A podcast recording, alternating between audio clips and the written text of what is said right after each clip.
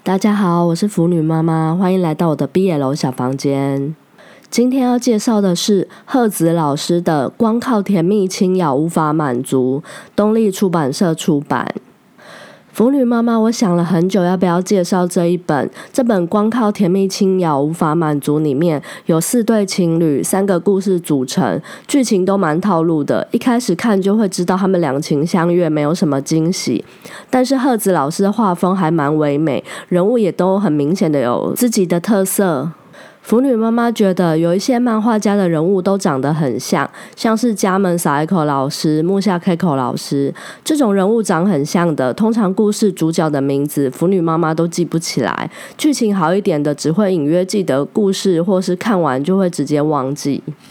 我自己觉得，一本好漫画人物设定很重要，人设好，剧情普通，就是看 CP 之间的互动能不能让人沉浸在恋爱的氛围里面。人设、剧情都好的话，就会对漫画家和作品印象深刻。之后出书呢，才会有机会看到新书，直接买下来。这是我自己盲买书的标准。不过，即使有这个标准，我还是常常买到地雷的书。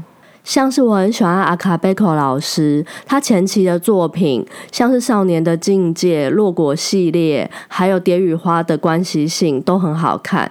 但是这一两周出版的新书，像是《皇帝与怪物》、佩可与老师，我觉得都，呃，怎么说？应该说，如果不是老师的狂粉，可能可以再观望看看。好，回到主题，这本光靠甜蜜轻咬无法满足里面，可能因为多加了兽人的设定，虽然出现了八个角色，但是没有出现脸盲这件事。再来的重点是，这是一个充满兽人的漫画。腐女妈妈，我最喜欢 A B O、骨科、非人生物还有兽人了。上日本 Renta 大概查了一下，赫子老师在日本还有画恶魔和人类、警服调教，还有以沙漠王子为背景等等的故事，觉得老师的创作还蛮多元的。创作题材多元呢，我觉得比较有机会出现脑洞大开的作品。套路看多了，都很期待打开的下一本漫画让人觉得惊艳。题材多元呢，我觉得比较有机会做到，所以决定还是支持推广一下。老师目前在台有出实体书的作品只有这一本，Bookwalker 上还有另一个普通人的同居爱情故事已经完结。我自己没有买来看，同居的题材我认为太常见了，都是书荒的时候才会考虑要不要买来看。甜蜜轻咬单行本的第一个故事是狼兽人和人类大学生的 CP，第二个是黑豹学长和自恋学弟的 CP，第三个是狮子兽人和蛇兽人 CP。因为剧情都蛮普通的，我觉得就从肉系可看度切入好了。首先第一个故事，狼兽人的身材呢，因为高大魁梧，有衬衫湿掉粘在身上的湿身场面，我觉得还蛮赏心悦目的。而且两个人呢，最后是在雨中互相告白，画面很唯美。然后还有狼兽人的特点呢，就是在爪子、牙齿还有舌头很长，所以就会有撕爆衣服、啃咬身体留下咬痕、舌头很长的互相亲亲等场面。喜欢以上场景的，不妨一看。第二对 CP 是黑豹学长和短跑比赛常胜军的跑很快人类学弟。黑豹学长是傲娇手，跑很快学弟是自恋攻。萌点应该是猫和人的亲情，还有骄傲小兽尾巴勾住小攻等等。不过腐女妈妈觉得没有把猫科动物的舌头生殖器有倒钩这个特点发挥，有一点可惜。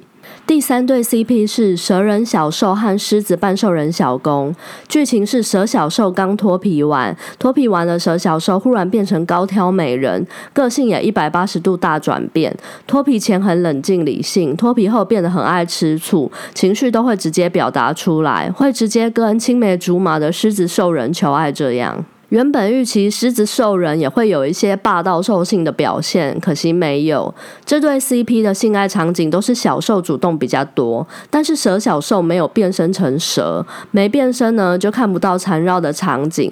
总之觉得这对 CP 呢也没有发挥原本动物设定的特点，觉得有点残念。好，今天光靠甜蜜轻咬无法满足，就介绍到这边。我们来做三点总结：一，全书都是兽人设定很难得萌。兽人的不要错过。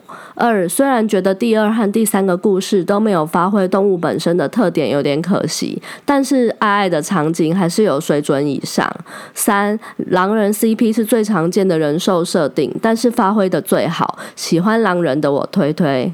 满满的兽人推荐给跟我一样很爱兽人的大家。今天就和大家聊到这，我是腐女妈妈，欢迎下次再回到我的毕业楼小房间，我们下次再见，拜拜。